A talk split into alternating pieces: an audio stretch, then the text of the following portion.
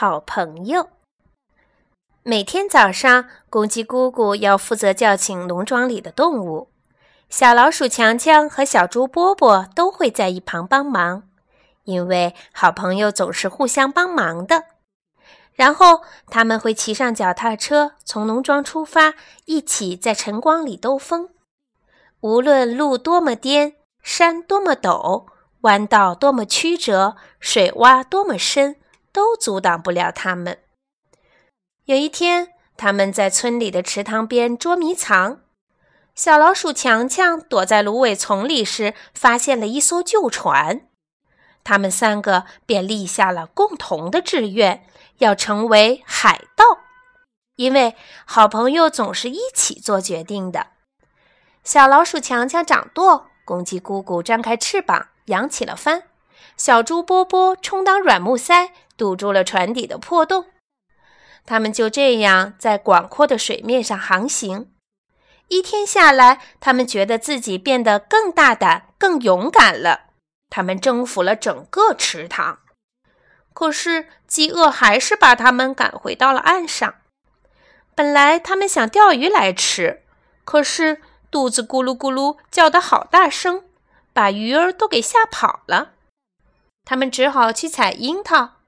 他们把采到的樱桃分着吃，一颗分给小老鼠强强，一颗分给公鸡姑姑，两颗分给小猪波波。就这样一直分下去。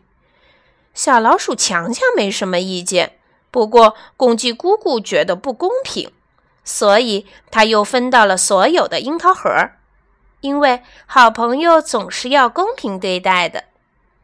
他们吃了太多樱桃，所以全都闹肚子了，得在回家前先到草地上解决一下。当夕阳西下，影子拖得好长好长的时候，他们骑上脚踏车回家了。在鸡舍后面水桶旁边，他们三个发誓要一辈子做朋友。因为好朋友是永不分离的，他们说。那天晚上，他们打算在小老鼠强强家睡觉，可是公鸡姑姑被卡在洞口了。于是，他们又决定到小猪波波家过夜。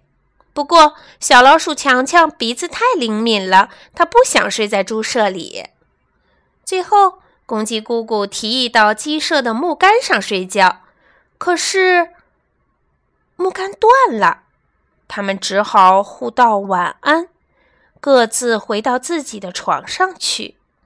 有时候，好朋友也不能一直在一起，他们说。